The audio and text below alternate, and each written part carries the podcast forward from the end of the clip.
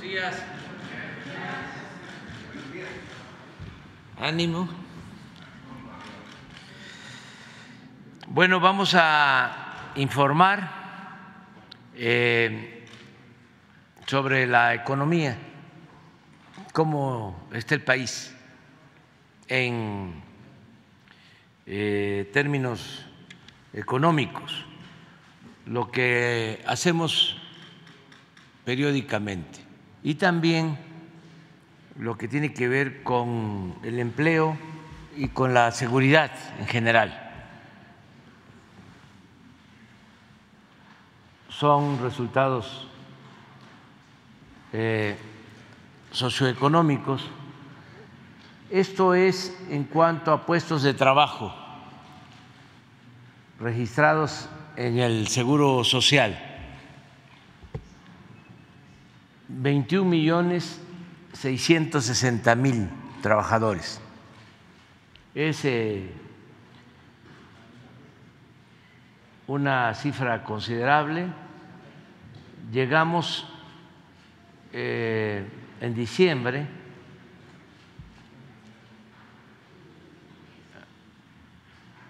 a 21 millones 740 mil a principios de diciembre del año pasado. Se cae por los trabajadores que todavía eh, son contratados de manera eventual, el famoso outsourcing que todavía, aunque ya está eh, prohibido o es ilegal, se sigue haciendo, ¿no? Pero ya, de nuevo, eh, va hacia arriba. Yo estimo que para marzo ya estamos de nuevo eh, en cifra récord histórica.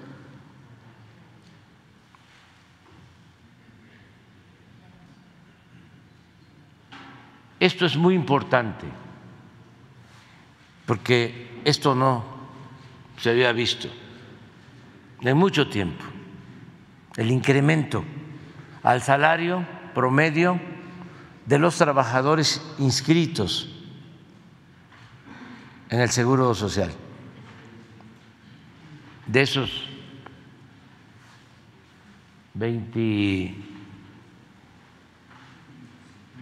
21 millones 660 mil, el promedio de ingresos mensuales está en 15 mil 903, casi 16 mil pesos al mes, promedio.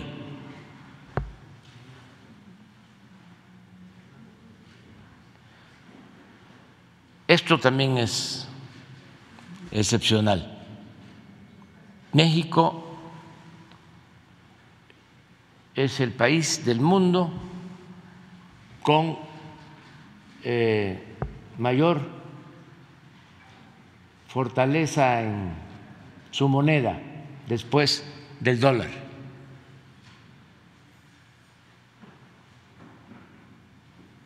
Sí, deja un momento este, ha habido una apreciación del peso de un poco más del 10%. Se ha apreciado. Esto no se veía en medio siglo.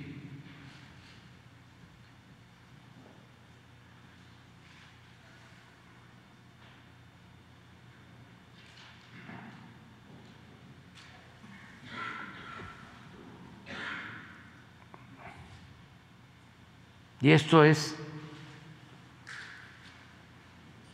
la apreciación o depreciación del peso por gobierno. El presidente Miguel de la Madrid incremento de dos mil por ciento. Salinas 35 por ciento de devaluación. Cedillo 190 por ciento. Fox 17.8 de devaluación. Calderón 10.2 de devaluación. Liceo Peña Nieto 55% de devaluación y nosotros una apreciación del 10%. Si nos vamos más atrás, son 50 años. Adelante. Esto también es excepcional. Y aprovechamos para agradecer a nuestros paisanos, como siempre. El año pasado cerró en 58.510 millones de dólares el envío de remesas. 58.550. También récord. Pero lo importante es que comienza 23 y ya en enero, ayer dio la cifra del Banco de México, ya hay un incremento del 12% con relación a enero del 22. 4.406 millones. Y estimamos, porque siempre nosotros hacemos nuestras estimaciones antes del, de que oficialmente el Banco de México dé a conocer el resultado, eh, fallamos por muy poquito. Se coincide prácticamente. Podríamos incluso poner, ¿no tendrán el reporte anterior? Del estimado que teníamos para enero. Esto es lo del Banco de México, 4.406. ¿Cuánto teníamos nosotros estimado? A ver si lo encuentro. Porque tenemos una forma, un método para saber cómo viene. Antes de que sea oficial. Entonces ya estamos estimando para febrero 4.340, que va a significar un incremento del 11% de febrero a febrero.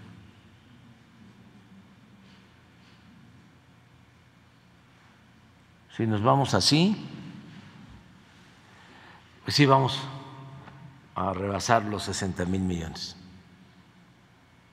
de dólares este año. La principal fuente de ingresos del país, lo que más ayuda a la gente, a 10 millones de familias de México. No lo tenemos, ¿no? Ah, 4.410 estimamos. ¿Y cuánto, cuánto quedó?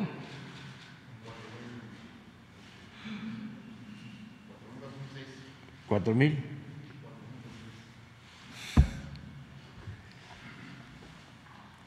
Ya hasta aparecemos este, del ITAM.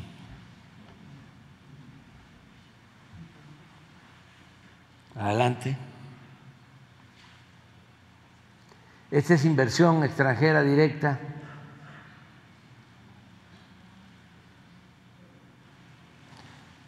Veintidós, pues fue récord. Desde el 19 está arriba. El 22, esta eh, inversión se apoyan la fusión de Televisa con Univisión y la reestructuración de Aeroméxico, que es algo parecido a lo que sucedió en el 2013 con el grupo Modelo. Pero la inversión extranjera este año va a ser excepcional, porque está llegando mucha inversión foránea al país. Adelante. Este es crecimiento económico. Ya salimos de la caída por la pandemia, caímos 8.2, no se veía una caída en la economía de esas dimensiones desde 1933. Este fue el daño de la pandemia, pero nos recuperamos y ya estamos este, en crecimiento. Estamos estimando tres de manera conservadora. Solo en esto ¿eh? somos conservadores.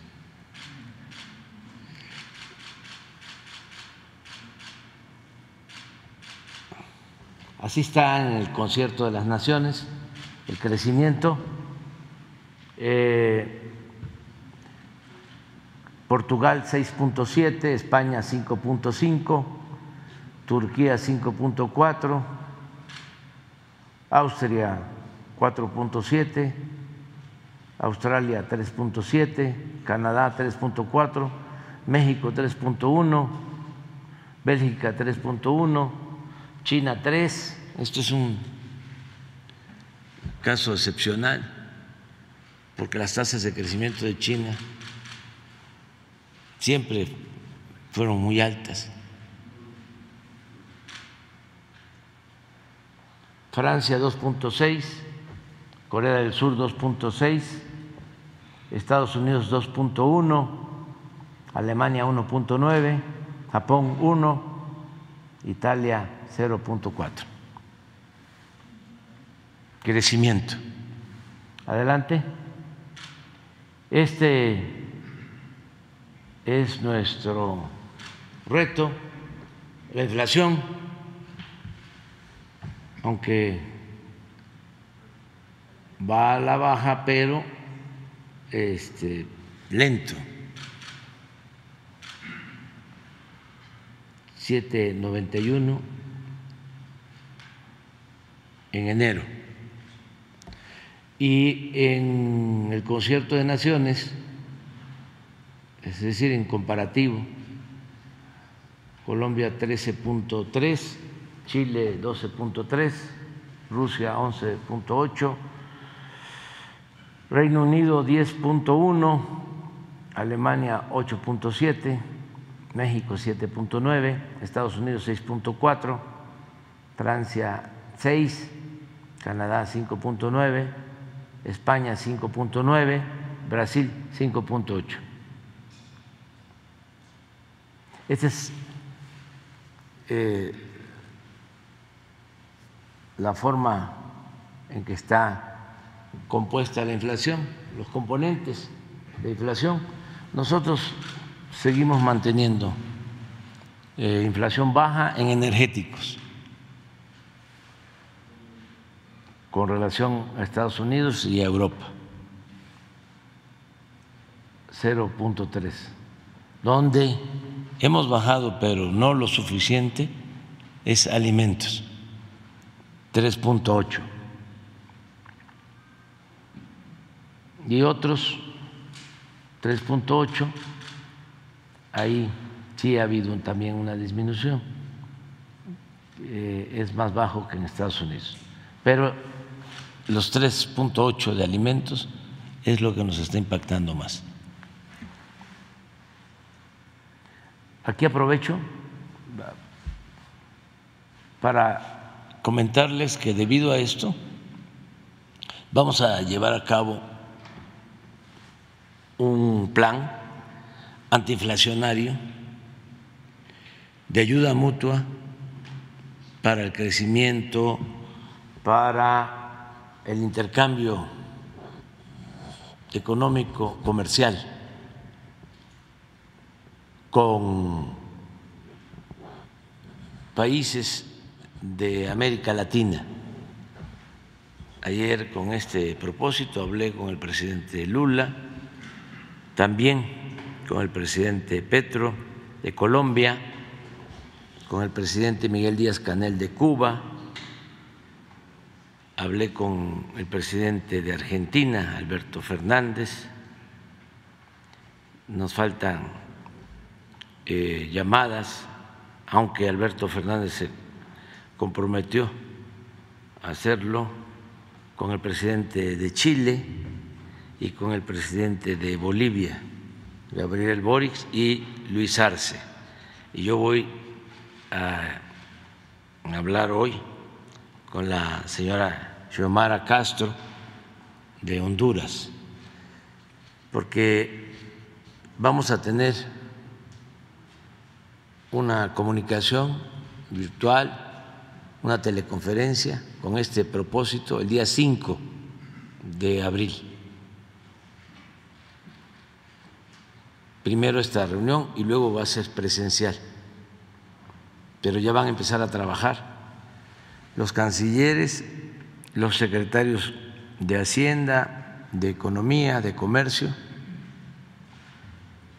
para buscar eh, intercambios en eh, exportación, importación de alimentos y de otros bienes con el propósito de eh,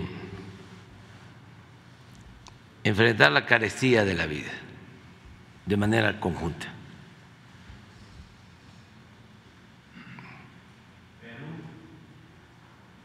No, este, tampoco eh, estamos empezando, vamos a, a iniciar así y poco a poco se va a ir ampliando. Este, es un acuerdo económico, comercial. Vamos a invitar a productores, a distribuidores, comerciantes, importadores, quienes venden, quienes compran. Esto tiene que ver con alimentos, conseguir este, precios, quitar aranceles, barreras que impiden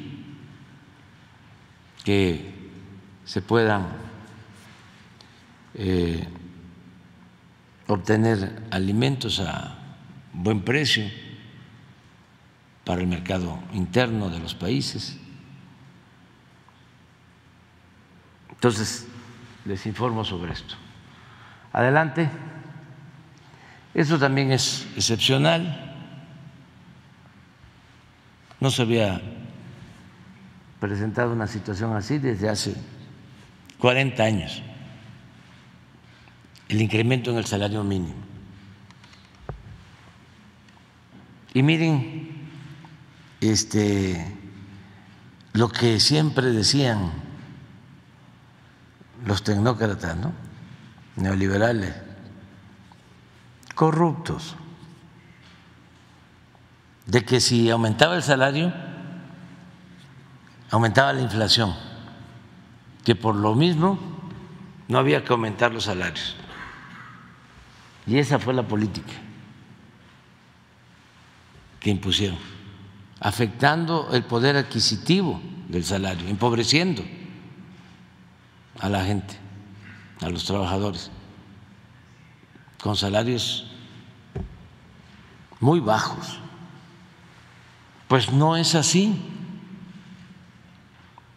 La inflación que tenemos es mundial y se precipita sobre todo con la guerra Rusia-Ucrania.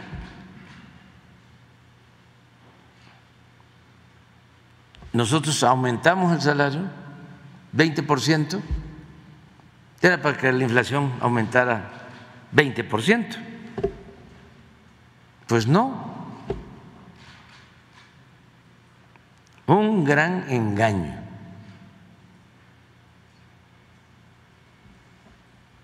Y para tener los antecedentes, el salario perdió en el periodo neoliberal el 70% de su poder de compra, de su poder adquisitivo. Y aquí lo vemos, adelante, en la que sigue.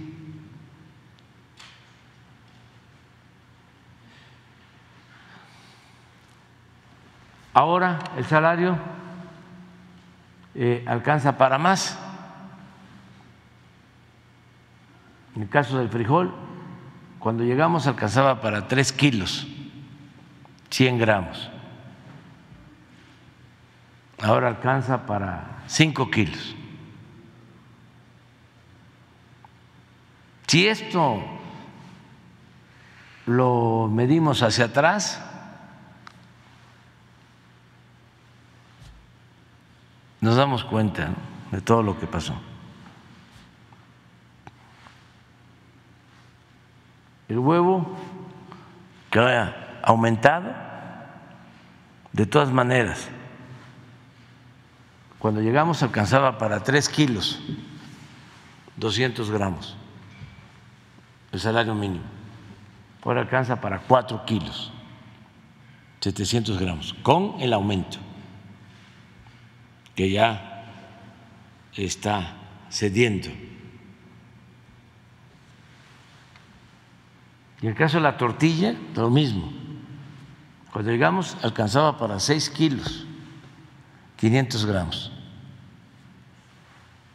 Y ahora alcanza para 10 kilos el salario. Pero allá por los años 80, el salario mínimo alcanzaba para comprar 50 kilos de tortilla. Nada más para tener la idea de cómo se cayó el salario, cómo empobrecieron a la gente. Eso es el neoliberalismo, eso es lo que quieren que regrese. Nosotros también queremos que regrese que regresen, pero lo que se robaron. Adelante. Este es el comportamiento de la bolsa mexicana de valores y en general este, las empresas, los bancos, todas las corporaciones económicas han tenido utilidades. La mayoría. Y en caso de la bolsa, un incremento en el índice del 26%. Adelante. Esta es deuda. Es la más baja desde el 2004 a la fecha.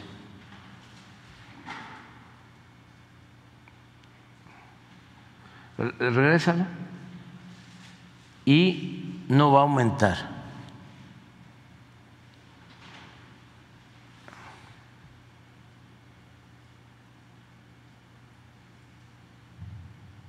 Porque no hemos solicitado, no hemos pedido deuda adicional. Es el pago de intereses de deuda, básicamente. Adelante. Estas son las reservas internacionales del Banco de México, un incremento del 15.1%.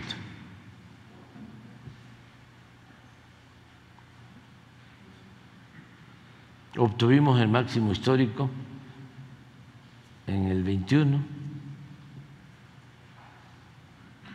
Yo espero que aumente más.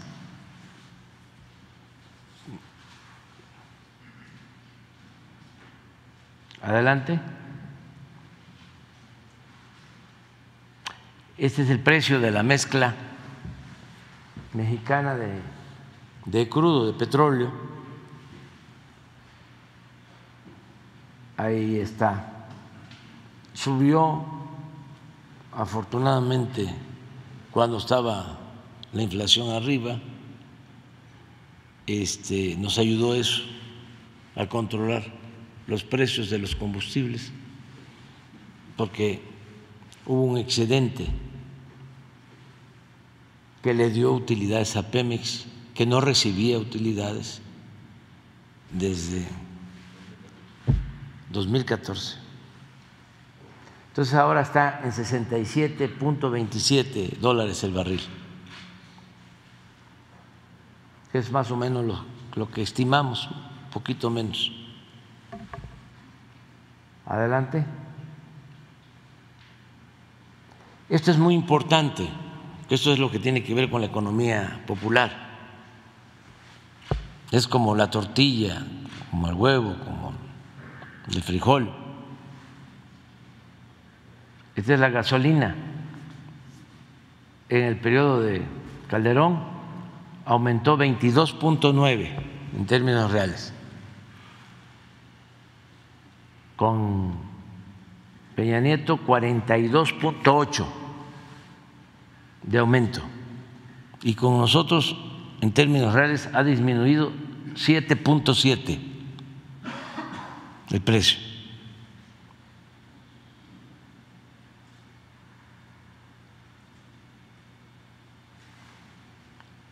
Adelante. Este es, esa era la magna, esta es la premium. Con Calderón se incrementó 5.7, con Peña Nieto 46% y con nosotros ha habido una disminución de 5.6 en términos reales. Vamos al diésel con Calderón aumentó 49.9.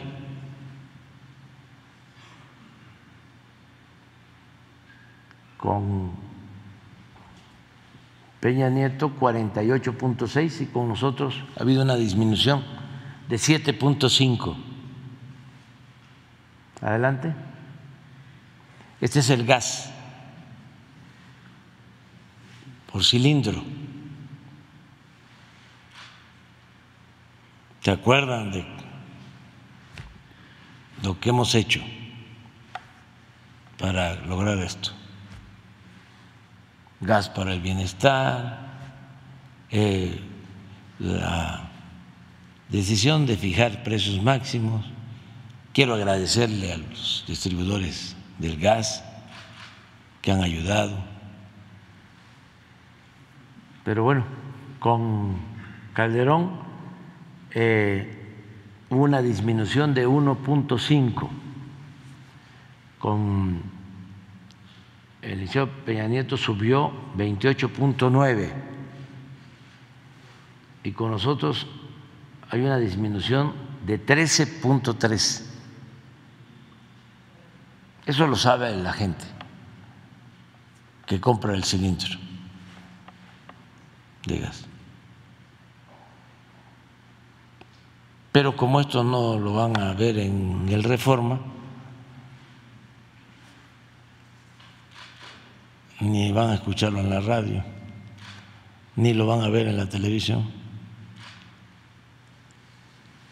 pues aquí nada más lo recordamos, lo refrescamos. Adelante. Ya. Esta es otra cosa. Pero hasta ahí. Muy bien. Este, adelante, adelante, adelante, adelante, adelante. Vamos. Y si alcanza, pues ustedes dos. Buenos días, presidente Nancy Flores de la revista Contralínea. Buenos días a todas y a todos.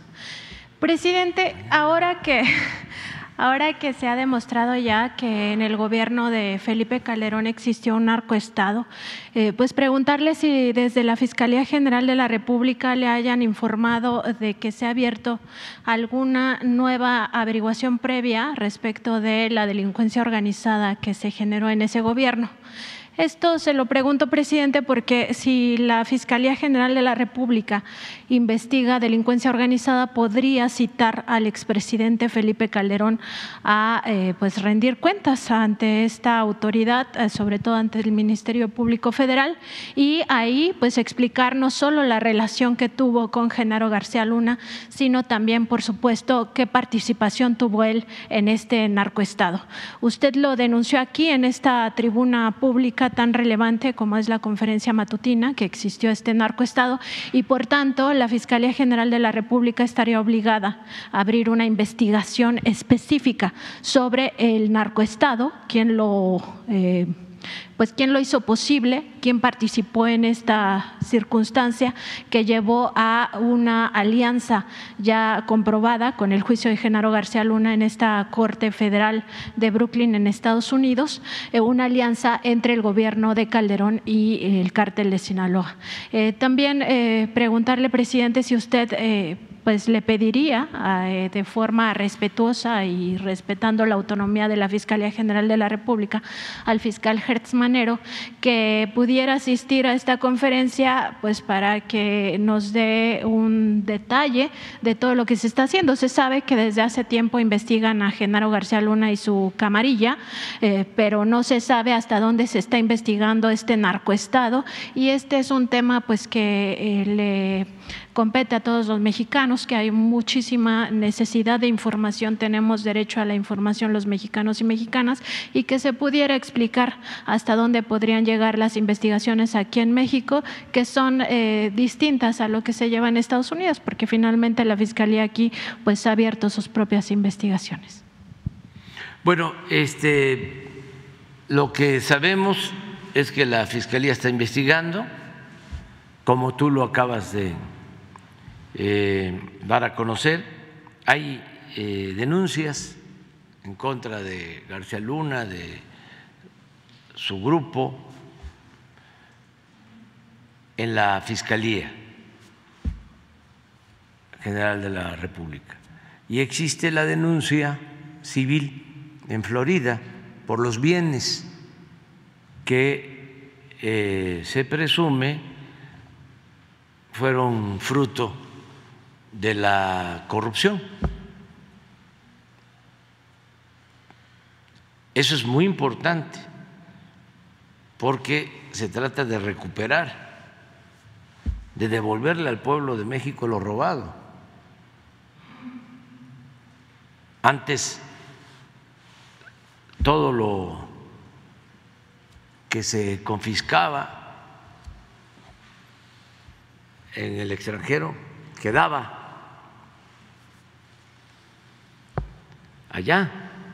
Ahora lo que queremos es recuperar bienes que son del pueblo, de la nación, bienes de, de México.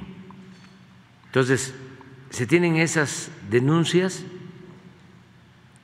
no tengo información de que haya una denuncia especial eh, contra el expresidente Calderón ya ustedes saben que nosotros no vamos a presentar una denuncia así porque hicimos el compromiso de que se le tenía que preguntar a la gente, por eso se hizo una consulta, aunque millones de mexicanos votaron para que se investigara a los expresidentes, no fue vinculatoria porque no se alcanzó el porcentaje que establece la ley.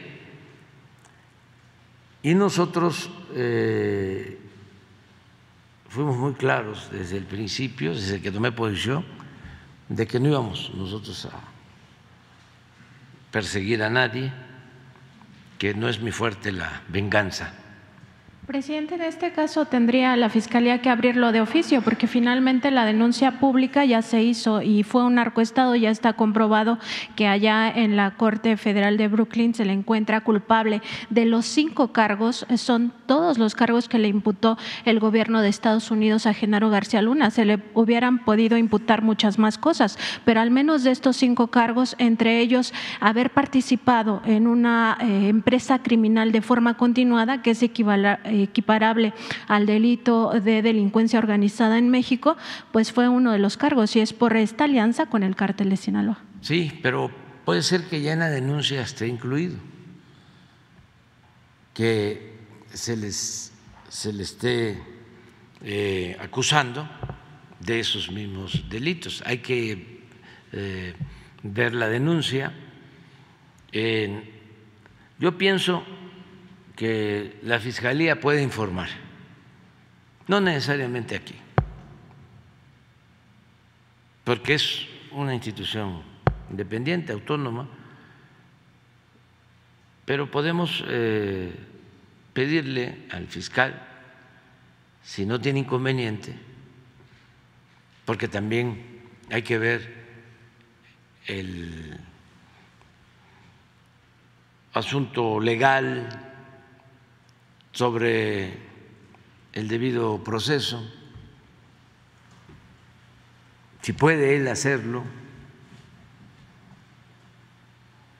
pero yo me comprometo a transmitir esta preocupación de ustedes, lo que estás aquí planteando, y eh, a ver qué nos dice.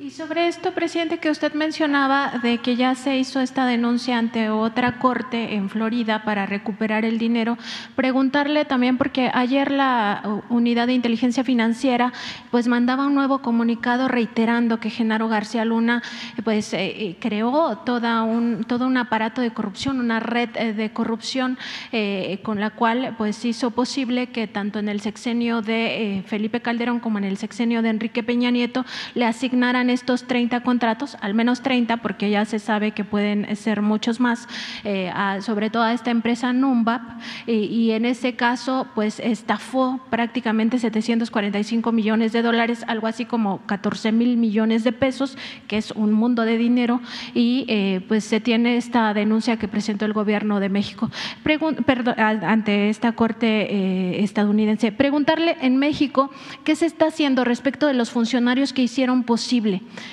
que este fraude eh, multimillonario. Es decir, la unidad de inteligencia financiera y otras áreas eh, estarían investigando, por ejemplo, la Secretaría de la Función Pública o el propio Centro Nacional de Inteligencia, estarían investigando a los exfuncionarios que hicieron posible esto. Se lo pregunto porque en el sexenio de Felipe Calderón, que es cuando se le entregó la mayoría de los contratos, eh, pues estaba al frente de la Secretaría de Gobernación, Miguel Ángel Osorio Chong, y ahí pues se dio a través del CISEN esta entrega de contratos, presidente. ¿Se está investigando a estos exfuncionarios en el caso mexicano? Sí, nada más que, este, no sé si te equivocaste o escuché mal, pero Chong fue secretario de Gobernación. Sí, y del CISEN. El licenciado Peña Nieto. Sí, exacto. Y fue en el sexenio de Peña Nieto cuando el CISEN entrega la mayoría de los contratos, de estos 30 contratos ilegales. Sí, es que pensé que decías de Felipe Calderón. No, no, sí me refería específicamente ah. al periodo de Peña Nieto. Sí. Mira, eh, lo que sí podemos hacer es que venga de nuevo, que esté aquí, este Pablo Gómez, si les parece, que nos amplíe la información sobre esta denuncia este, cuáles son los contratos eh, que se otorgaron, cuándo, por qué monto, cuáles son los bienes que se considera se adquirieron con el dinero de estos contratos, eh, quiénes son los responsables, en dónde están los bienes, todo. Y este, cómo va la denuncia. Eso es lo que podemos hacer. para la semana que viene. Le comentamos a Pablo. Presidente, y en mi segundo tema, ayer usted hacía esta denuncia aquí en la conferencia matutina de cómo a partir de que la ministra Norma Piña asume eh, la titularidad de la Suprema Corte de Justicia de la Nación, pues prácticamente ha habido ya eh, un... Eh, digamos, un solapamiento desde la Suprema Corte de Justicia hacia los jueces, magistrados e incluso ministros que eh, son corruptos, porque no hay otra manera de llamarles. Eh, y en ese sentido, pues ya las evidencias de esta corrupción han quedado expuestas, eh, se están prácticamente liberando no solo las cuentas bancarias de delincuentes de cuello blanco, sino a los propios delincuentes de cuello blanco se les está dejando en la calle, a pesar de todo el trabajo que ha costado, pues meterlos en la cárcel. Todos sabemos que estos son traficantes de influencias y que ha sido muy difícil lograr que caigan en la cárcel. Entonces, eh, preguntarle, presidente, si no es momento ya eh, que desde aquí, desde esta tribuna, se dé a conocer los nombres de estos eh, juzgadores que son que se han vendido al mejor postor, que son corruptos y que están haciendo todas estas liberaciones. Se ha hecho en otros momentos, pero digamos que son caso por caso pero aquí lo que necesitamos es conocer hasta dónde llega esta corrupción en el Poder Judicial. Está claro que la ministra Norma Piña pues no va a hacer ninguna reforma al Poder Judicial que tanto se necesita porque ya está solapando a estos corruptos. Presidente, muchas gracias.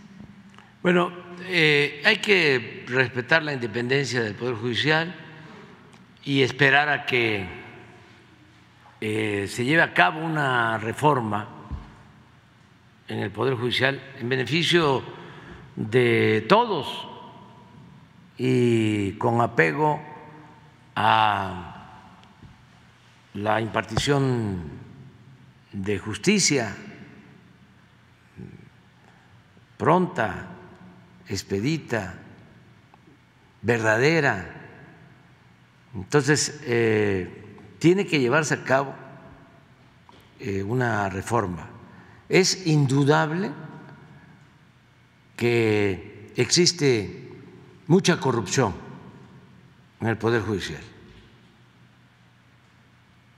como en los otros dos poderes. La diferencia es que en el Poder Legislativo ya ha habido cambios ya no hay moches como había antes, de que incluso hasta le daban dinero a cada diputado por los votos. Eso no hace falta este, presentar pruebas, es de dominio público. Aquí podrían venir legisladores a narrarnos cuánto les daban y por qué motivo. Bueno, de manera sencilla, hemos hablado de que durante tres años consecutivos, estando Carstens en Hacienda, aprobaron los diputados de ese entonces el presupuesto público por unanimidad. ¿Cómo lo hicieron?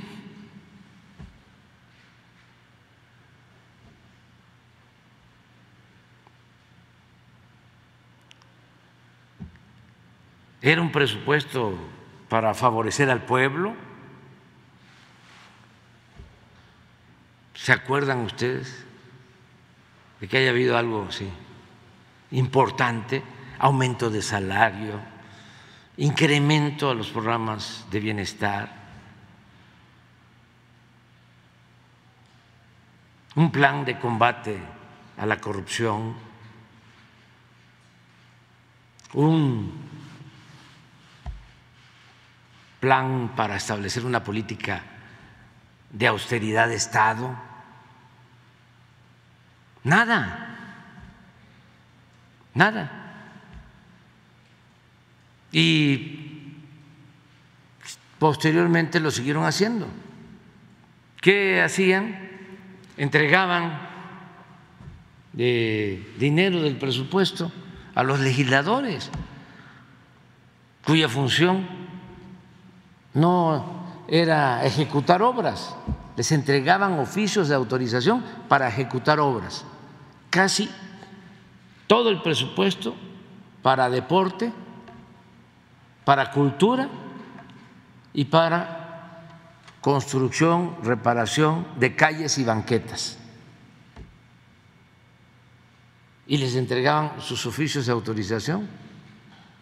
Iban los legisladores con los presidentes municipales, con los gobernadores, aunque no fuesen de esos municipios, de esos estados, y les decían, aquí tengo esto, este es el oficio, ya para que te den el dinero en Hacienda, solo que me tienes que dar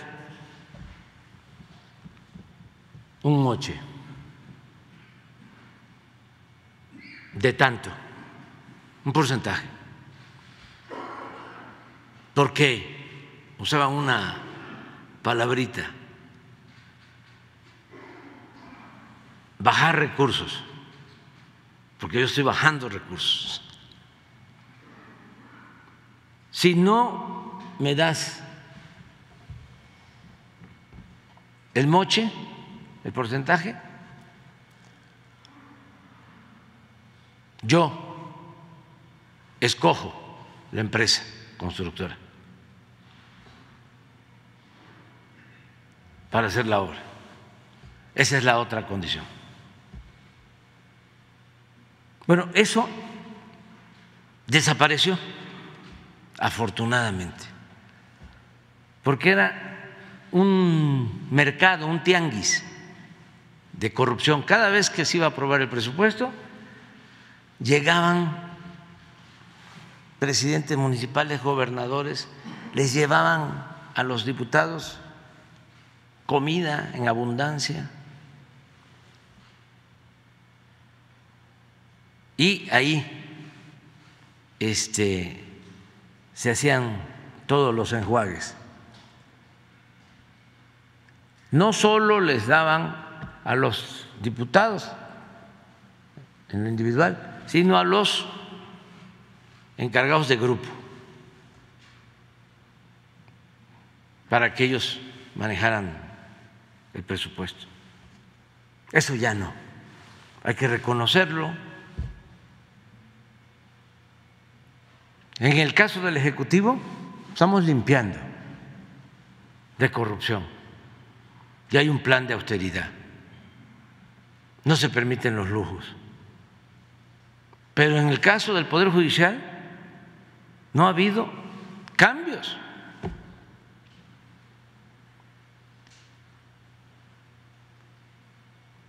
Al contrario, lo que está saliendo es de que se le está dando libertad a presuntos delincuentes, de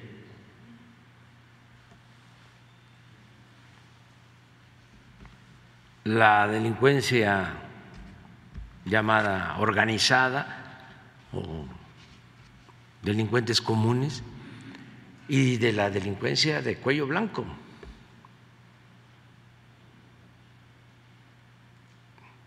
Porque son dos fuentes de corrupción, lo que tiene que ver con el narcotráfico y lo que tiene que ver con el robo en los gobiernos.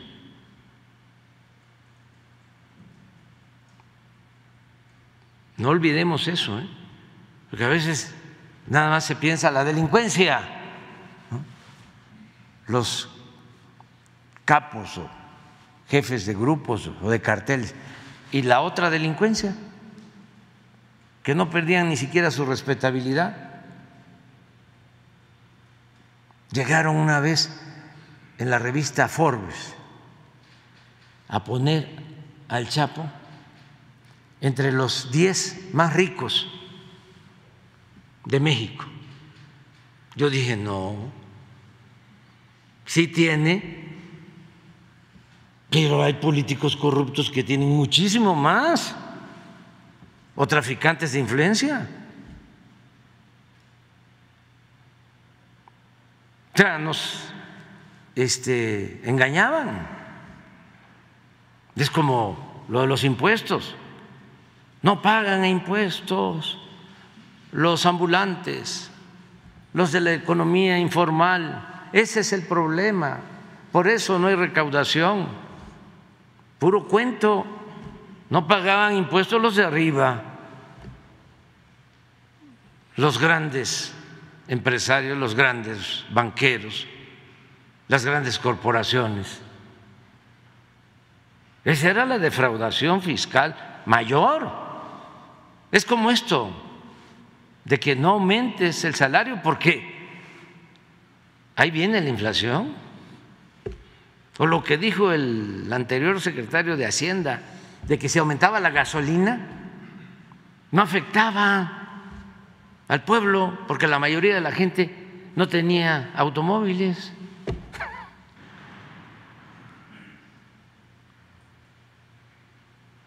Bueno, entonces, eh, el Poder Judicial necesita una reforma. Yo no voy a poder hacerlo, eso le va a corresponder a quien me sustituya, porque el Ejecutivo podría, de dos maneras, llevar a cabo un cambio o iniciar un proceso, si es que no lo llevan a cabo al interior del Poder Judicial, que podrían hacerlo ellos mismos. Para eso es la judicatura es una institución del Poder Judicial para vigilar el recto proceder de jueces, de magistrados, de ministros. Nada más que esa institución no hace nada.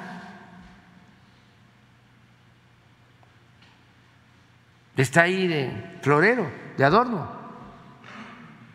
¿Qué juez ha sido juzgado. Deben de ser como dos mil, mil quinientos, dos mil jueces.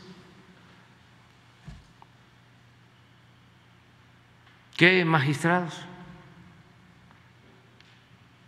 No.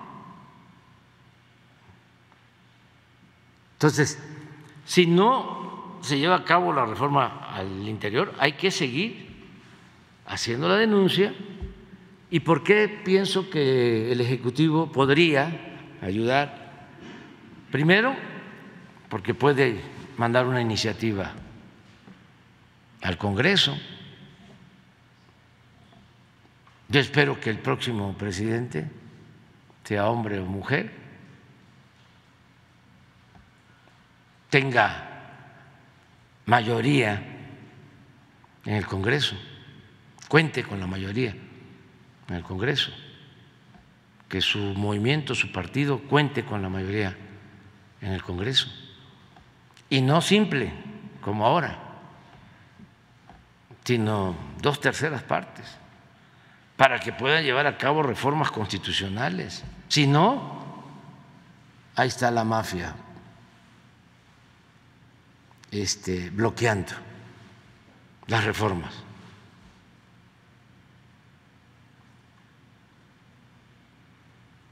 Entonces, sí podría hacer una reforma constitucional. Nosotros no vamos a poder, primero por el tiempo y segundo, porque no tenemos dos terceras partes. Otra posibilidad es que el titular del Ejecutivo es el que propone las ternas para el cambio de ministros cuando se van venciendo sus tiempos, sus periodos. A mí me tocaron cuatro, proponer cuatro. no me fue muy bien, que digamos, porque mi propósito era, lo pensé, dije, no voy a enviar una iniciativa, porque se debe de respetar la independencia del Poder Judicial. Pero sí puedo eh, pues eh, proponer cuatro de once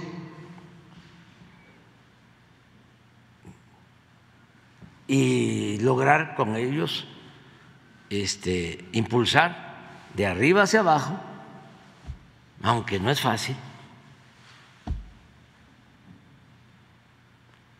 la renovación en el Poder Judicial. No pude,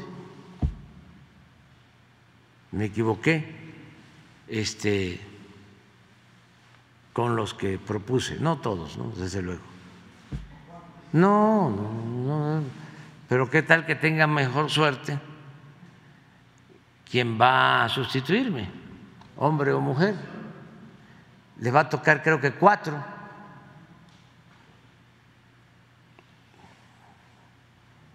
Entonces, también no es todo el Poder Judicial, eso es la Suprema Corte, nada más. Pero son las dos vías, ¿no? una reforma constitucional o que se tenga mayoría de ministros, mujeres y hombres, íntegros, no empleados del poder económico o del poder político, sino verdaderos impartidores de justicia, incorruptibles.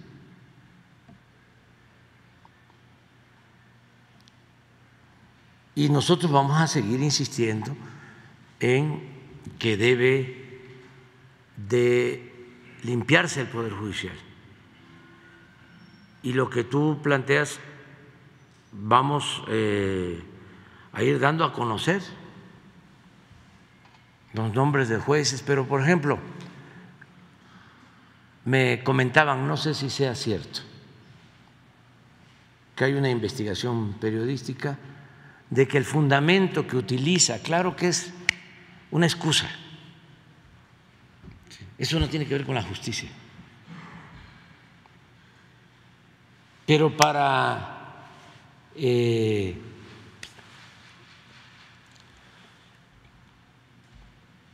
tomar la decisión de descongelar las cuentas de la esposa de García Luna, utilizan una tesis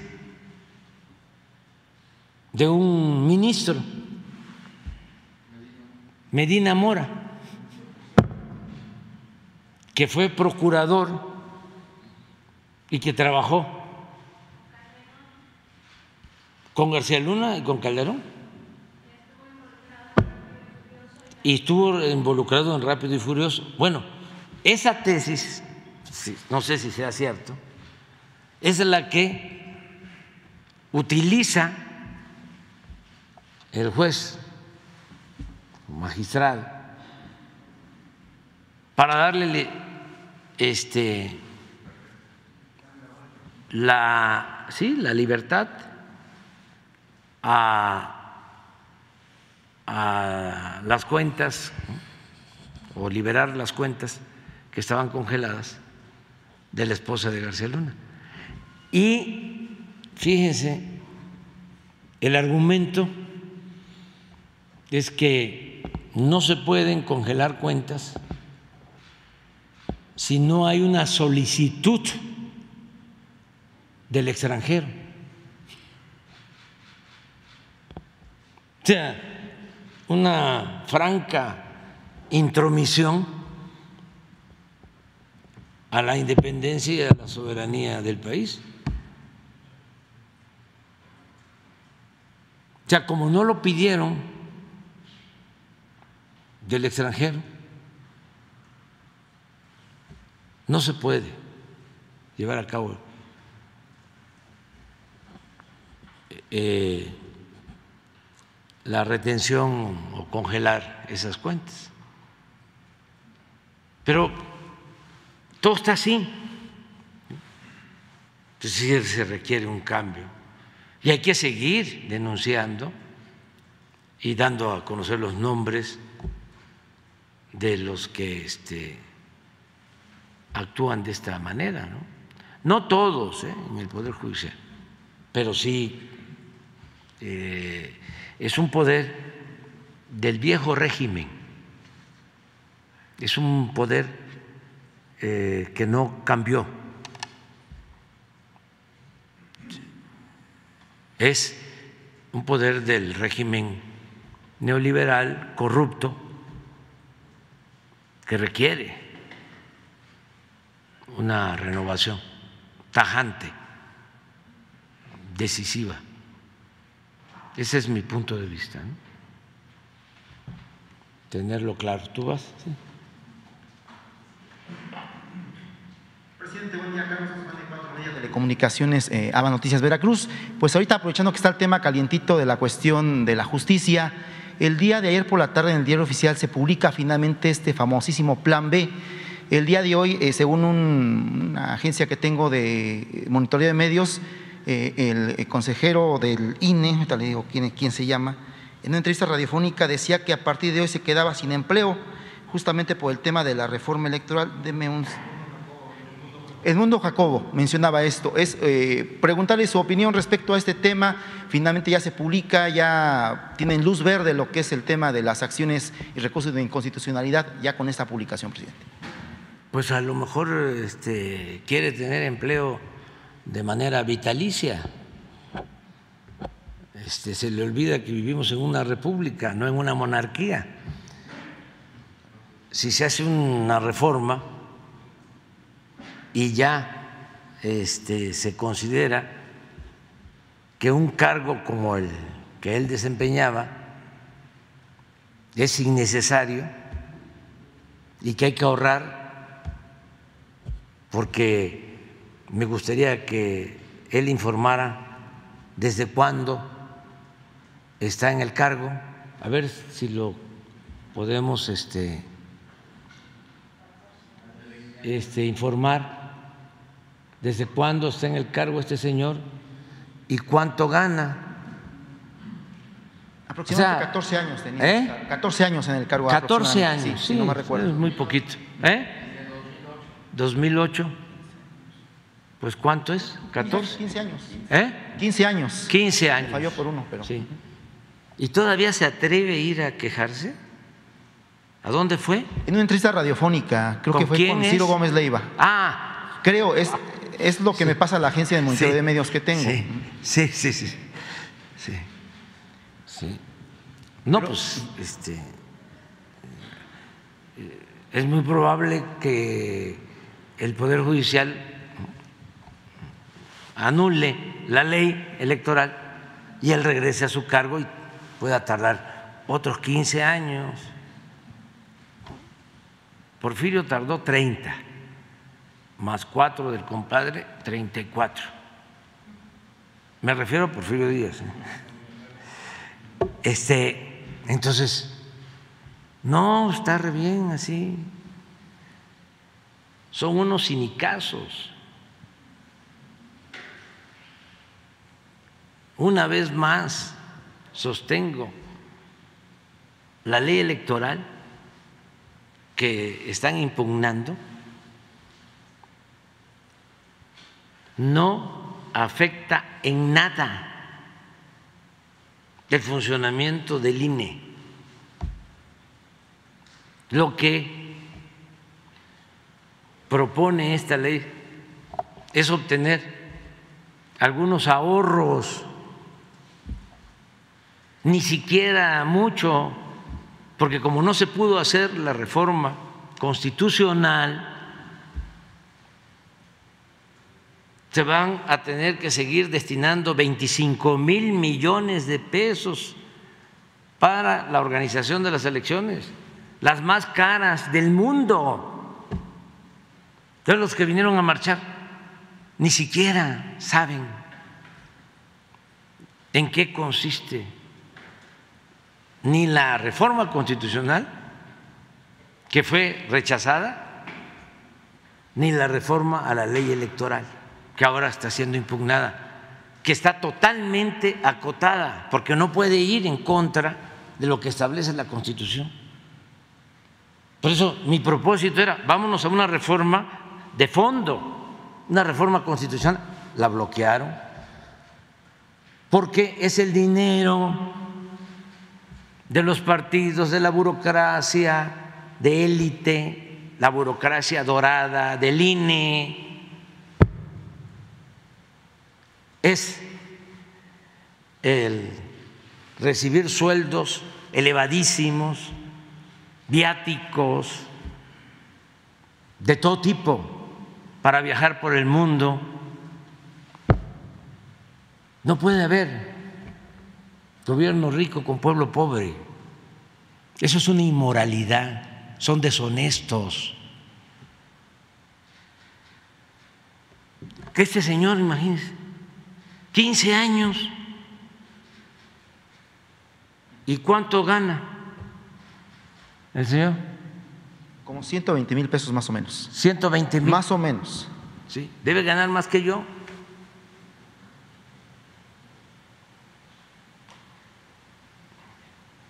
Pues para que no sigan engañando a la gente, eso es lo único que tiene la reforma, ahorrar. Eso es lo único. Sería muy bueno que venga el secretario de Gobernación a ver si puede venir mañana y que explique punto por punto qué contiene la reforma. Porque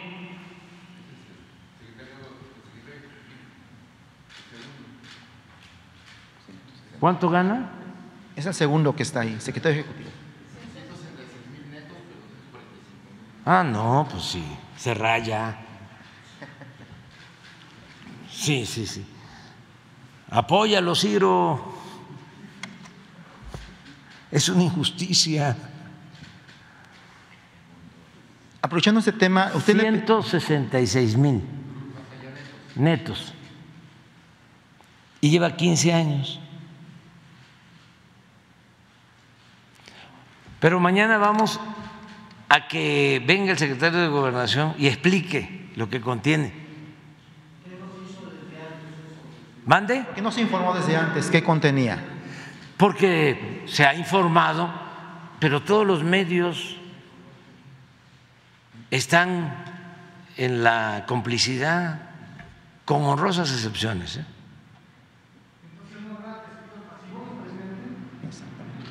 Van a explicarles mañana lo que se hace es que es muchísimo el personal. Sí, por eso hasta llenaron el zócalo. Este sí, no, esto es sueldo, pero tienen viáticos y tienen eh, seguro médico privado y tienen caja de ahorro, tienen fideicomisos especiales. Sí, y cada uno de ellos, cinco o diez asesores y auxiliares. O sea, son aparatos enormes. Entonces, mañana que venga el secretario de Gobernación, porque nunca es tarde, cuando menos para que ya hacia adelante la gente que este, participa en contra de nosotros sepa que no es por esto y que si está en contra de nosotros, pues que venga, pero no por esto. Tienen todo el derecho, pues, a este, ser opositores. Eso es la democracia.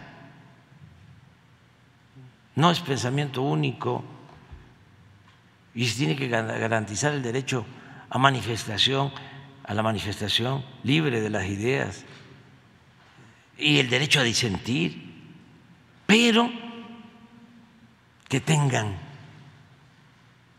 información, que tengan elementos, que no los manipulen. Entonces mañana viene este Adán a informar y sí pueden hasta ganar en el Poder Judicial, como está la Corte. Aprovechando este, tema, este tema, presidente, eh, ¿usted le pediría al próximo presidente o presidenta que presente finalmente la reforma electoral como usted la tenía planeada? No, voy a dar yo este, órdenes o a Digo, como sugerencia, ¿no? No, pues ya lo estamos planteando aquí. Hay que seguir adelante. Pero que se saque como lección la importancia que tiene el que si se va a llevar a cabo una transformación, si va a continuar una transformación, si se quiere terminar de limpiar de corrupción el país, si se quiere purificar la vida pública de México, si se quiere seguir ayudando al pueblo, sobre todo a los más humildes, a la gente pobre, pues se necesita no solo el Poder Ejecutivo, se requiere también ganar la mayoría en el Congreso. Pero no mayoría simple, como ahora. Sí, calificada. Sí, para poder reformar la Constitución. Nosotros tuvimos la suerte. Yo ya estoy hasta cierto punto tranquilo porque este, lo básico ya lo sacamos este, ni se dieron cuenta. Este, les tiramos moña. Este, y no pudieron. Pero ¿qué sacamos ya? Con dos terceras partes de la votación. Sacamos que las pensiones para adultos mayores sean derechos constitucionales. Eso no lo pueden quitar. Porque necesitarían dos terceras partes. ¿Cómo conseguimos nosotros las dos terceras partes? Si el PAN votó en contra. Los aliados. Con otros partidos. Esa nos importaba mucho. Porque esté quien esté, la pensión al adulto mayor la tienen que entregar. Además, se consiguió que se estableciera hasta en un transitorio que no pueden disminuir el presupuesto destinado a las pensiones. Sí, por encima de la inflación. Así es. Luego se consiguió también, está en la Constitución, que se otorgue la pensión a discapacitados se consiguió lo de la entrega de becas a estudiantes. Ya es un derecho constitucional. Eso no lo pueden quitar. Estamos entregando ahora 11 millones de becas a estudiantes de familias de escasos recursos económicos. Eso ya está. ¿Qué otra cosa? Estoy muy orgulloso de que se canceló la condonación de impuestos. ¿Qué será? Una robadera, pero en grande. Se robaban o dejaban de pagar impuestos, que al final de cuentas es lo mismo, es un acto de corrupción, hasta por 300 mil millones de pesos al año. Además, una gran injusticia quererle cobrar al viene viene que se busca la vida en la calle como puede. mientras a los de mero arriba no les cobraban los impuestos. Hay empresas que llevaban 30 años sin pagar impuestos, de las grandes, y bancos de los grandes. 30 años. Entonces, eso ya se terminó. ¿Qué otra cosa importante? Bueno, que se canceló lo del outsourcing, que se definió lo del reparto de utilidades para los trabajadores, que se estableció el derecho a la salud de manera gratuita, universal, en la Constitución, que se convirtió en delito grave la corrupción, que no lo era, la defraudación fiscal, aun cuando aquí en el Poder Judicial este, hicieron modificaciones a ese propósito. En fin, ya hicimos lo fundamental, la Guardia Nacional. Imagínense qué hubiésemos hecho con la Policía Federal que se heredó de, ¿cómo se llama el que está siendo juzgado? García Luna. García Luna. ¿Qué hubiésemos hecho? 20 mil elementos operativos. Ahora la Guardia Nacional tiene 130 mil elementos operativos. Y eso fue una reforma constitucional. ¿Qué hubiésemos hecho si no nos apoya la Secretaría de la Defensa y la Secretaría de Marina, que no podían constitucionalmente participar en tareas de seguridad pública? 300 mil elementos del ejército, de la Secretaría de la Defensa, 75 mil de la Marina, sin poder ayudar en lo que más preocupa al pueblo y en lo que más se necesita, la protección a los ciudadanos, a los mexicanos, garantizar la paz al interior del país. No se podía. Todavía hace poco logramos que se ampliara el plazo hasta el 28. Ya, este, esto es lo que nos permite poder enfrentar el flagelo de la violencia, la herencia esta que recibimos de las bandas de delincuentes que crecieron al amparo del narcoestado.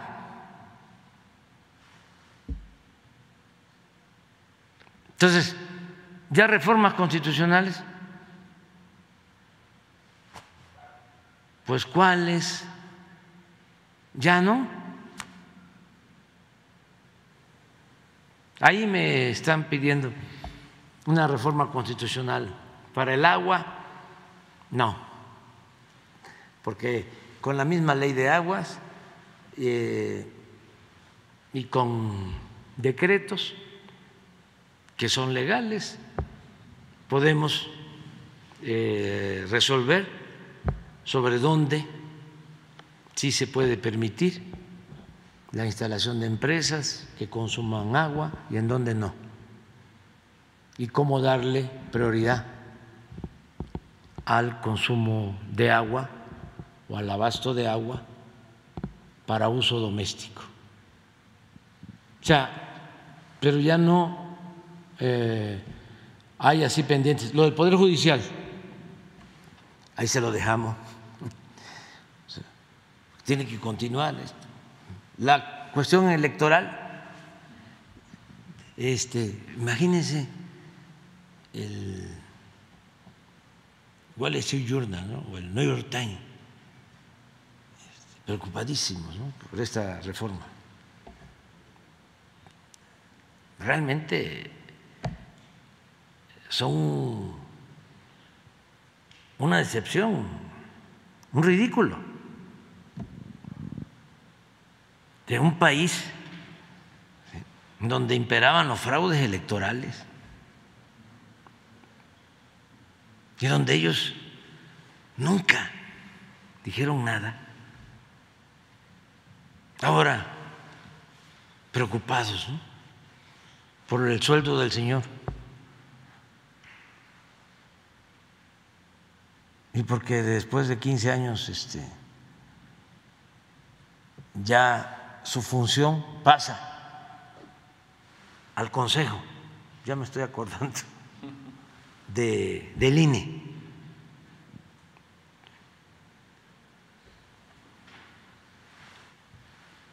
No hay nada esencial, porque pues, ¿cómo llegamos nosotros aquí? ¿Por el INE? No, en contra del INE el presidente del INE y todos sus eh, colaboradores hasta ayudaban a mis adversarios en el debate, se ponían de acuerdo para cómo facilitarles el debate. ¿No se acuerdan que este, habían moderadores y decidían sobre el formato? Y de repente, como en Estados Unidos el presidente Trump, que era candidato, fue y se le paró enfrente a la señora Clinton. Permitieron ese formato, los del INE para que Ricardo Anaya se me parara enfrente. Que fue cuando dije, ¡eh! Detente. ¿Sí? Y saqué la cartera.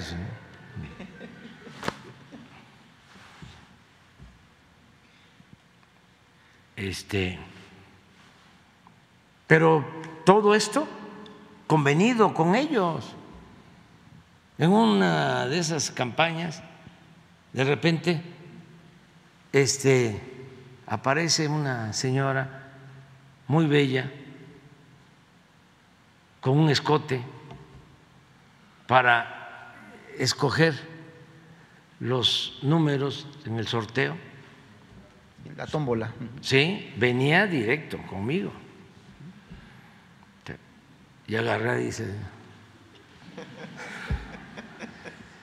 porque lo que estaban era buscando, o sea, trampearme. O sea, ¿qué, este, autoridad moral, qué independencia? De Lorenzo Córdoba y el otro señor este, participaron avalando el fraude del 2006. fraude que lo confesó hasta el mismo Vicente Fox. A ver si mañana este, consigue la entrevista que le hicieron a Fox sobre el fraude, en donde dije, a ver si la consigues ahora. Dice, claro que cargué los dados o algo así. A ver si está. Entonces, y el ¿cuál es el journal? Pues está bien que aquí el reforma, ¿no? Pues, pero estos, que supuestamente es la prensa más importante del mundo, Muy lamentable todo eso. Entonces, mañana que venga, porque vamos a invitar a los corresponsales del Wall Street Journal y al del New York Times y al del Washington Post y al del Financial Times que vengan para que conozcan en qué consiste la reforma y cómo está en riesgo, entre comillas, la democracia en México. No, la democracia es el pueblo. El pueblo que quiere ser libre lo será. Eso decía Hidalgo y lo repetía Juárez.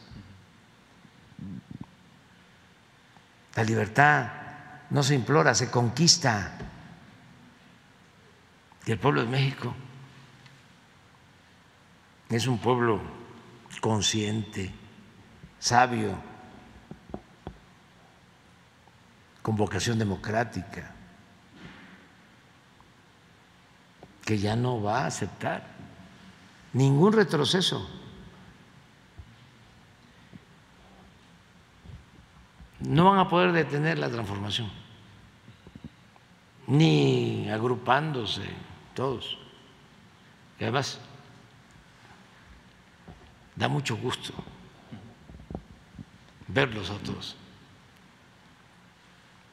que supuestamente eran distintos. Imagínense la Bastida con Fox. ¿Se acuerdan lo que le decía la Fox a la Bastida en campaña? La vestida. No voy a repetir eso.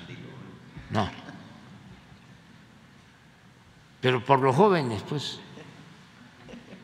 O sea, para los jóvenes, porque hay muchos que estaban niños.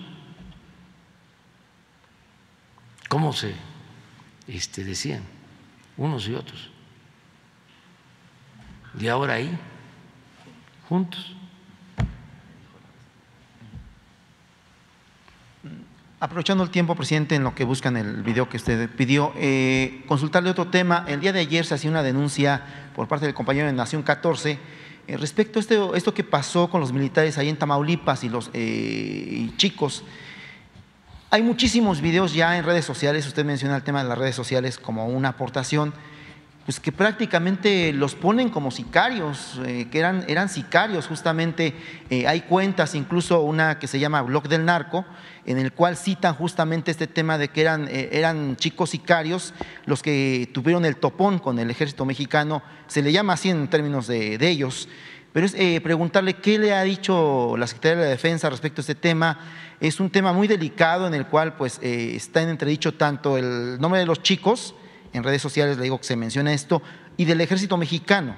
¿Qué le más información nos puede dar al respecto? No, que está actuando la Secretaría de la Defensa, primero, que el secretario solicitó la intervención de la Comisión Nacional de Derechos Humanos. Eso es bueno. Eh, segundo, que no hay impunidad para nadie.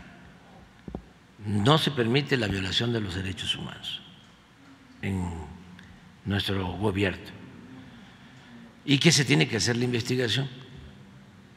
Incluso ya se está procediendo de acuerdo a la disciplina militar. Este, no, se va, claro que sí, en el caso de eh, los reglamentos. ¿Cuántos involucrados hay? Este, que tienen que ver con el uso de la fuerza, que tienen que ver con la disciplina o sea, ya la misma Secretaría de la Defensa está actuando o sea, en eso. Pero además, este, la autoridad, en este caso, la Fiscalía, tiene que llevar a cabo la investigación completa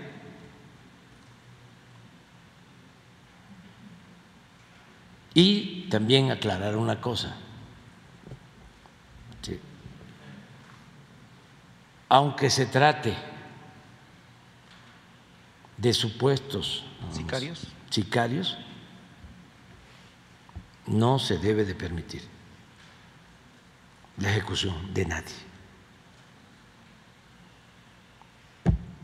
Ya no estamos en el tiempo de mátalos en caliente o remátalos. No.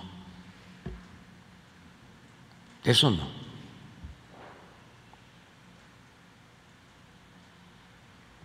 También este estaba yo viendo de que se hizo la denuncia ayer aquí un compañero y el que fue denunciado de derechos humanos está diciendo de que corre peligro y que culpa al gobierno y al ejército y que la pregunta que me hizo el compañero fue sembrada. No, tampoco. ¿eh? Eso no. Aquí se expresan libremente todos. Y eh, un periodista que se apega eh, a la verdad y que hace su trabajo con profesionalismo, pues tiene riesgo, como todos tenemos riesgo. Este, pero no es que haya venido por consigna a decirnos este, este señor de derechos humanos eh, protege Raimundo. a los narcotraficantes. No, no, eso sale, porque todo sale. Es que ya no hay impunidad. Ya la vida pública es cada vez más pública. Ya no se puede tapar el sol con un dedo. Miren cómo estaba lo de García Luna, ¿no? Todo tapado. Y ya. Y está empezando todavía, pero digo, ya empezó a, ya, ya, ya comenzó, ¿no? Este, el destape. Y ya súper rápido, en el tema de periodistas, eh, usted eh, mm, eh, comentó, bueno, tiene un programa que del 20% de la publicidad que se le daba a los medios de comunicación era para un fondo en el IMSS para eh, eh, apoyar con seguridad social a los periodistas. Es eh, consultarle, preguntarle también, ¿este fondo finalmente se va a hacer ley, derivado que hay muchísimos, a sí, vamos a procurar, vamos a procurar dejarlo este, legalizado. Ya es legal, pues, pero a lo mejor lo convertimos en un decreto presidencial.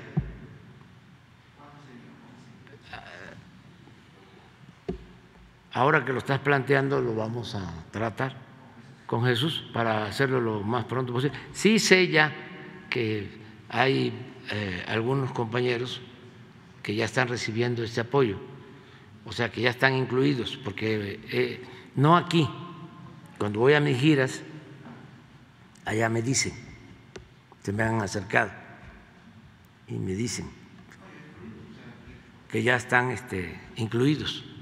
Pero nada más es cosa de dejarlo este, pues bien asegurado, que no lo vayan a quitar. ¿Encontraron algo? A ver. Ya hay que, este, ahora de lo que se ahorra con la publicidad, a ver si compramos el equipo nuevo. Eh.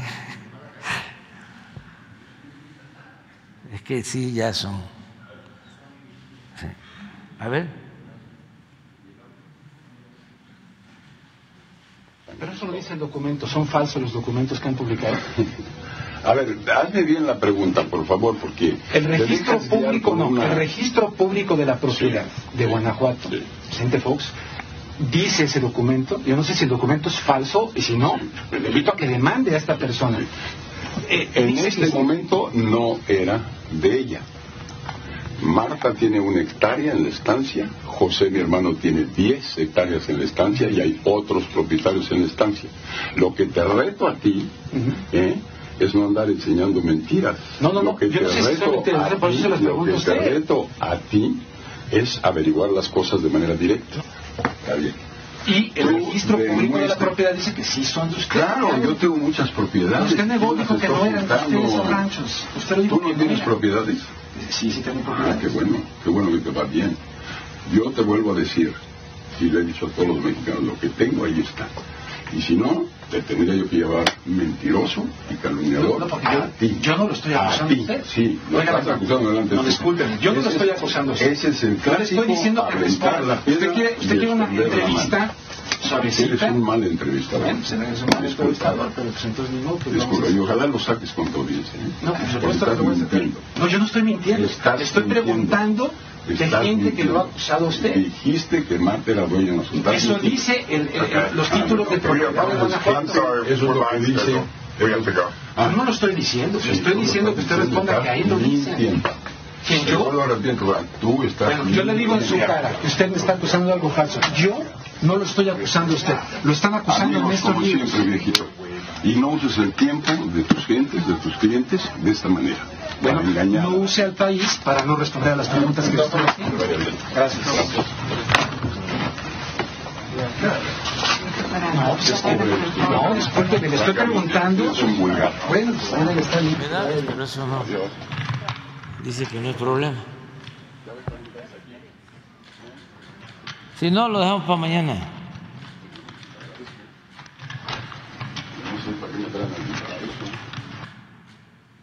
Si no, para mañana. ¿Lo, tienen o lo, lo dejamos, Jesús?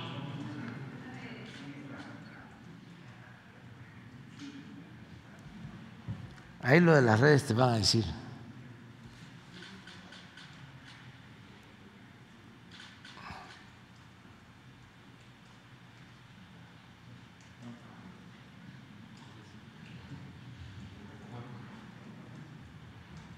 ¿Sí está?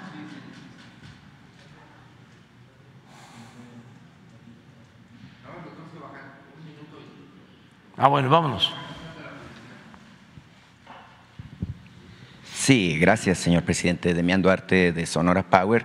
Eh, bueno, primero eh, le he reiterado ¿no? que en Sonora sí sabemos ser agradecidos, agradecerle su sensibilidad inmediata eh, de la eh, última vez que pudimos interactuar con este asunto de los fondos del Repube, ya que, bueno, ayer en Palacio de Gobierno, allá en, en Hermosillo, el gobernador finalmente entregó los recursos que estaban pendientes y que habíamos comentado, entregó eh, 114 millones de pesos para 350 proyectos de obra, ya se acumulan casi 250 millones de pesos entregados. Eh, ayer justamente allá en Hermosillo, en la reunión que tuvo el gobernador Durazo con los alcaldes eh, beneficiarios, bueno, los municipios beneficiarios al final de cuentas, eh, el clamor era el siguiente, señor presidente, que les ha ido muy bien a todos, a los ciudadanos, en particular a los municipios también, al asunto de la seguridad con el registro de vehículos eh, de procedencia extranjera. Entonces, la petición, eh, señor presidente, que le quiero yo hacer este, a nombre de todos ellos eh, y a nombre de los sonorenses, es que eh, más allá del 31 de marzo, que es la fecha en la que caduca este programa de regularización, pues que se pudiera extender el plan, ya que, bueno, todos los estados, los 11 estados que están involucrados, todos los municipios, bueno, pues han recibido enormes beneficios de esta visión, entonces ver eh, si es posible que se prolongue, señor presidente, Eh, es un asunto muy importante. Y mire, eh, como le digo, somos agradecidos. Supe yo que usted andaba buscando este libro, este, que son las memorias de don Adolfo de la Huerta, eh, según su propio dictado, de parte de la familia del expresidente y exgobernador dos veces de Sonora, pues se lo quiero entregar, este, eh, como pues en agradecimiento, por supuesto, y decirle que ya se está avanzando en el rescate de la memoria histórica del expresidente de la Huerta, ya hay acuerdos, eh, algunas reuniones con el gobernador, y seguramente en su momento pues se le correrá la invitación para que usted mismo participe en este asunto. Eh, señor presidente, como estamos hablando de los municipios, eh, le quiero plantear un par de situaciones. Mire, en el caso de eh, lo que es eh, el municipio de Navojoa, en el sur del estado. Eh, tuvimos eh, recientemente la lamentable tragedia del fallecimiento del alcalde, eh, Mario eh, Martínez, mejor conocido como Mayito. Él, bueno, eh, falleció después de una larga enfermedad, de una serie de dolencias. Y hoy en día, bueno, pues lamentablemente el municipio de Navajoa pues se quedó por algunos meses, pues no podría decir yo que la deriva, pero sí con problemas, este, dado que pues la- el estado de salud del alcalde era muy grave. Hoy hay un nuevo alcalde que fue eh, propuesto por el Cabildo, ratificado por el Congreso del Estado, que es un joven político que, viene del sector privado. Y bueno, decirle que Navojoa y necesita de mucho apoyo, señor presidente, de parte de, los ciudadanos de Navojoa, de parte del alcalde nuevo. Eh, bueno, pues eh, correrle la invitación a que en su próxima visita a nuestro estado pueda eh, pues darle una visita a Navojoa, darle un impulso adicional a ese municipio, ya que bueno, los ciudadanos de Navojoa pues están a la expectativa de que las cosas también vayan muy bien en ese municipio.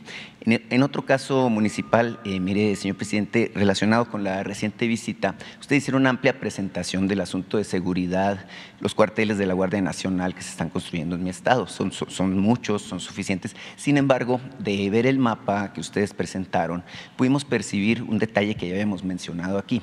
Eh, la región centro-norte de Sonora no tiene ningún cuartel, es decir, hay uno en Nogales, hay otro en Hermosillo, hay en Caborca, hay en La Sierra. Sin embargo, la región centro-norte no. Eh, el alcalde de Santana eh, me comunicó, señor presidente, que hay la disposición de donar un predio de 10 hectáreas este, ahí en el municipio de Santana. Usted conoce que es prácticamente el cruce de todos los caminos eh, y qué bueno estarían ellos en disposición de donarlo para que se pueda establecer ahí un cuartel de la Guardia Nacional. Y relacionado con este asunto, también ahí en Santana hay una propuesta que me pidieron que le haga llegar para que se tome en consideración la posibilidad de construir, eh, yo sé que usted no está tomando proyectos nuevos, este, sin embargo este es un proyecto que ya está muy desarrollado como anteproyecto, para construir una carretera que vincule a la región fronteriza con la región de Puerto Libertad. Eh, usted sabe, señor presidente, que Puerto Libertad está próximo a ser uno de los ejes del desarrollo industrial de Sonora eh, con este asunto de la liquefacción de gas eh, es un proyecto que consta de alrededor de 146 kilómetros de carretera. Obviamente, pues se trata de un trazo sencillo. Además, ahí pues no tenemos sierra, es un, es un trazo prácticamente plano. Y bueno, pues en ese sentido me pidieron que le entregue también una carta donde firman y que bueno, que le solicitan esto. Finalmente, bueno, eh, no, sé si me quiera comentar al respecto. Bueno, lo de Navojoa lo tomamos en cuenta. Este es probable y me gustaría que Jesús eh, se comunicara con Zoé, porque ahí se hizo el compromiso de terminar el hospital de Navojoa del Seguro Social. Nada más este, saber con Zoé si está este, eh, autorizado eh, para darle la noticia a la gente de Navojoa. Y sí, vamos a buscar eh, tener una reunión porque voy a ir de nuevo y necesito una reunión con los pueblos mayos y puede ser ahí, en Navajo. Nada más soy que si se autorizó el hospital de Navojoa, que ya está en proceso, que si nos puede este, dar informe. De lo que vimos recientemente es que no me acuerdo sobre eso. Eh, lo de Santana lo tomamos en cuenta. Santana para eh, la gente, a todos los mexicanos, es un pueblo estratégico, porque eh, permite ir hacia San Luis Río Colorado y permite ir hacia Nogales, ¿sí? y a Cananea. Y en Santana hay algo también muy especial. Hay un restaurante ahí eh, de comida eh, especial. No es lujoso, pero eh, yo creo que no hay quien no pase por ahí a desayunar o a comer. ¿Cómo se llama? Es el restaurante Elba. Elba. Es una, es una tradición realmente. Elba, una tradición. Yo me he quedado incluso a dormir ahí porque tienen este, un hotel y está el restaurante, ahí en Santana. Y déjame ver lo de la, lo de la carretera. Lo que ya se autorizó es la rehabilitación de la carretera de Hermosillo hasta eh, Libertad. O sea, una carretera que estaba llena de baches, ya se aprobó, ya se le envió eh, un anticipo al gobernador, porque en el caso de Sonora nos ayuda mucho el que esté Alfonso y él eh, ejecuta. Nosotros le transferimos los fondos, hicimos ese compromiso de mejorar ese camino y esa se va este, a reconstruir por completo, esa carretera. Es la que va también a eh, los pueblos eh, seris este, y ya está autorizada. Y sí hay un proyecto para eh, un tendido de, de gasoducto y una planta de licuefacción en Puerto Libertad, pero está todavía este, en proyecto, ojalá y los eh, inversionistas se terminen de animar, ya se dieron las autorizaciones, o sea, hay este, interés en el gobierno de Sonora y en el gobierno federal no hay ningún problema para que se tenga esa inversión. Y este, a ver si como contraprestación nos ayudan los inversionistas a hacer el camino o que cooperen, que pongan una parte y el gobierno del Estado otra y la federación otra. Ahí te lo dejamos. Ahí se lo dejamos Alfonso para que lo vea. En julio comienza la construcción del hospital en Navojoa. Y este y que le vaya bien a los mayos.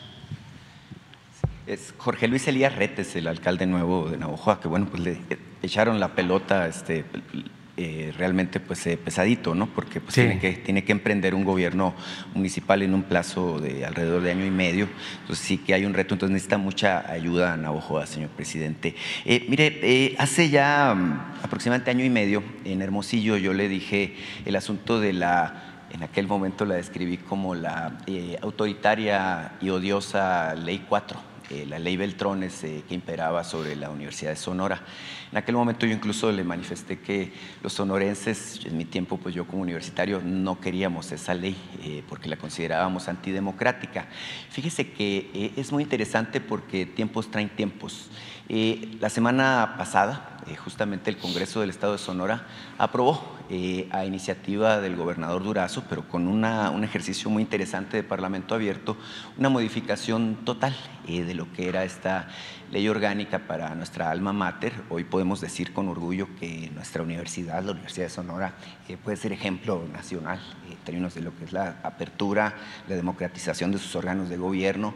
Se eliminó el organismo este, que era de notables, eh, una junta de notables que era la Junta Universitaria, y bueno, creo que soplan vientos de cambio en Sonora. Y yo quisiera y quise hacerle patente este hecho eh, notorio y notable, justamente porque corren vientos de cambio también hacia el resto de las instituciones de educación superior de nuestro país. Quisiéramos eh, que se tomara el caso de lo que ocurrió en la Universidad de Sonora como ejemplo patente de que las cosas se pueden hacer y se pueden hacer bien, señor presidente. No sé si nos puede hacer un comentario sobre este asunto. Pues sí, este, estoy enterado de esa reforma. Eh, desde luego que la avalo, la apruebo, la respaldo, porque era una demanda de los universitarios eh, y eh, es una propuesta del gobernador, pero con bastante participación, consulta, consensos y esto es un ejemplo, sí, a seguir, en el caso de las universidades públicas. Pero pues tienen que tomar la decisión los propios universitarios, porque las universidades son autónomas. El otro día, cuando la marcha este, este señor eh, muy priista y cacique en la UNAM, Narro, dio a entender de que eh, había que defender al INE porque después había que defender la autonomía de las universidades.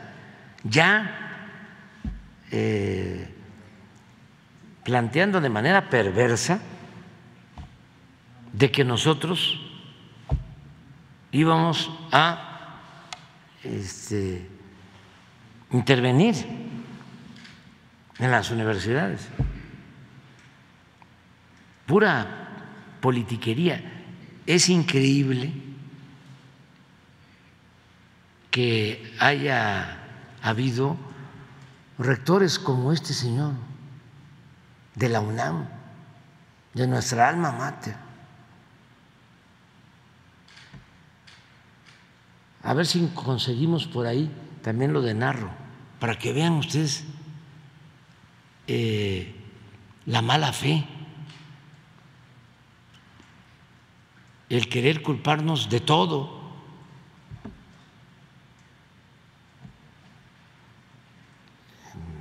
pensando que somos como Él. Pero por eso tenemos que andar con cuidado, porque si no nos echan la culpa de todo. Veía yo a algunos que vinieron a la marcha, una señora este, apasionada diciendo, que no me iba yo a quedar,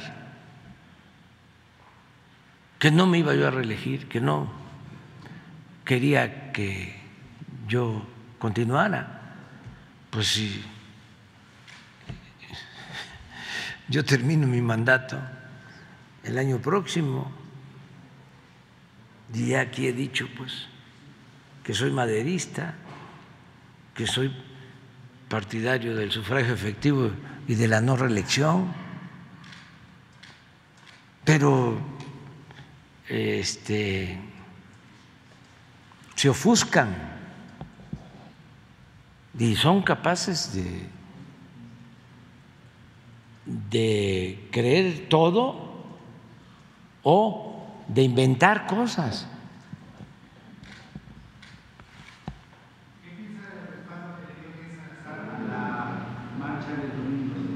A ver, espérate, porque estás como queriendo desviar la atención.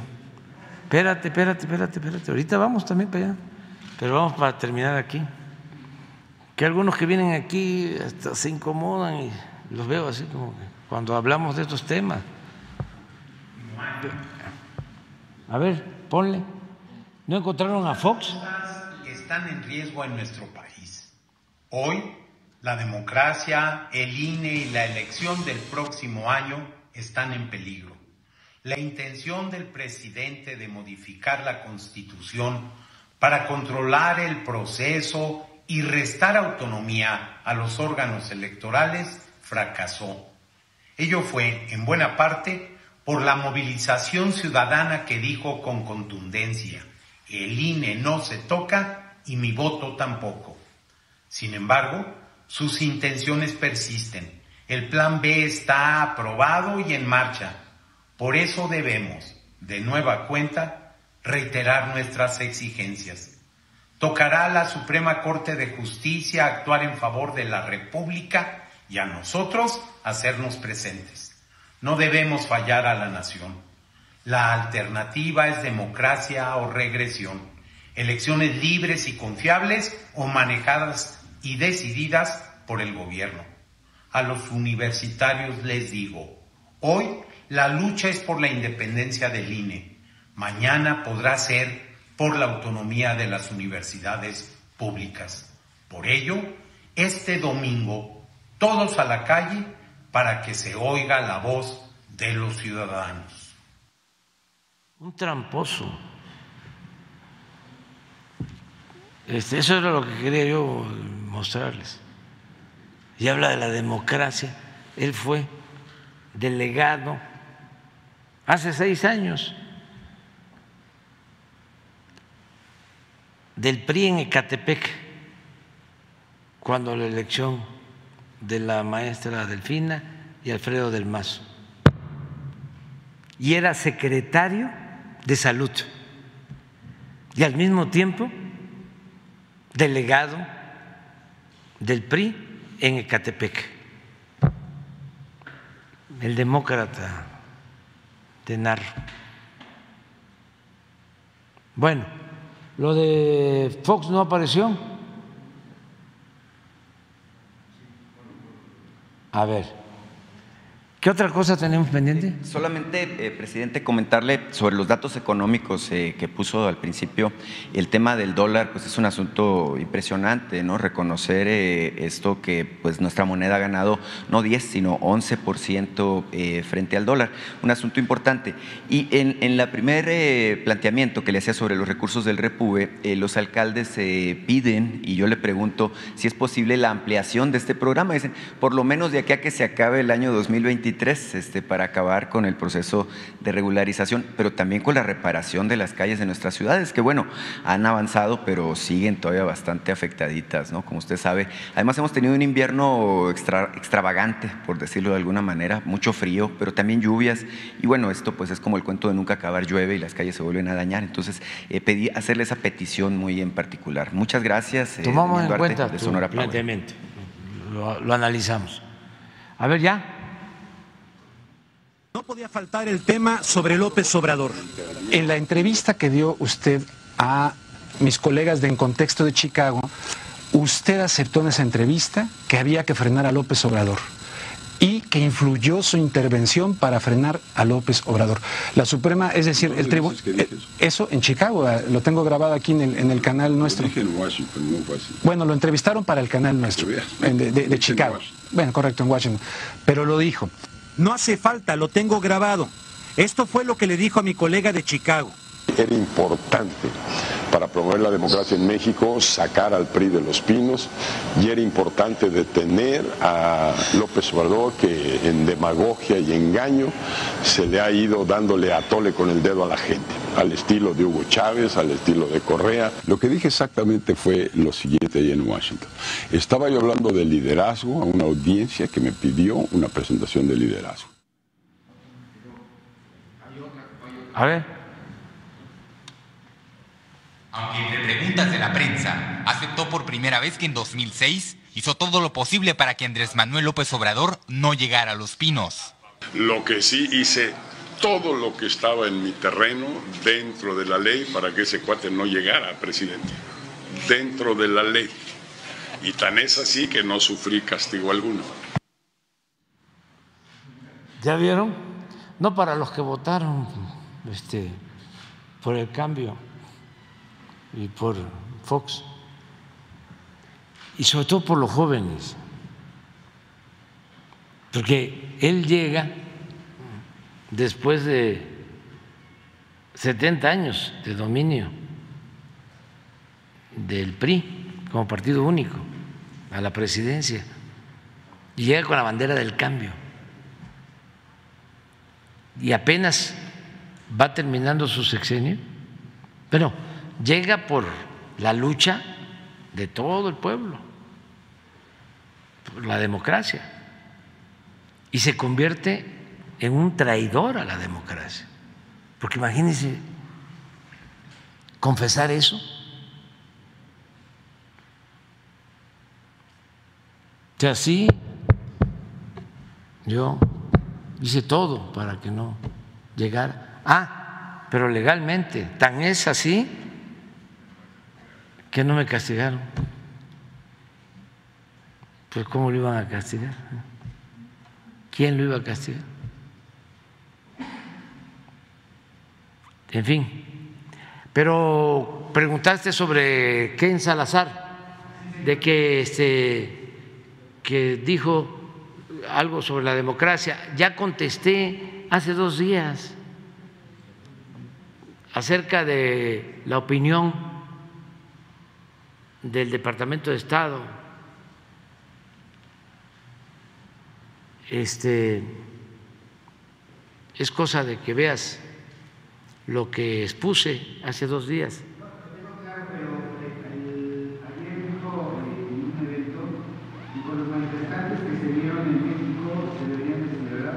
parte de una democracia que tiene opinión, donde se pueden unir miles y miles, arriba de 100 personas para algo que les importa. Esto eh, está bien. Entonces, eh, usted dice que LinkedIn se está brincando eh, las políticas. De sí, ya fijé mi postura sobre eso. Este, ya este, dije de que o están mal informados o actúan de mala fe, porque en México hay más democracia que en Estados Unidos. Para decirlo bien, en el México de hoy hay más democracia que en Estados Unidos. Nada más para este, informarles. Ya lo otro no lo quiero repetir.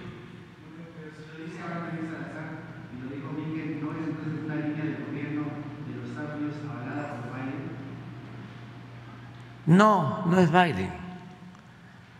Es una mala costumbre, una manía que tienen nuestros amigos, vecinos del gobierno de Estados Unidos, que data de hace como 200 años.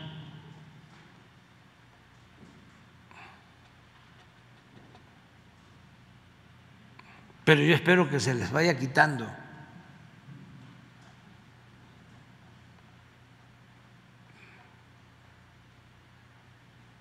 Es una enfermedad que se quita con el tiempo.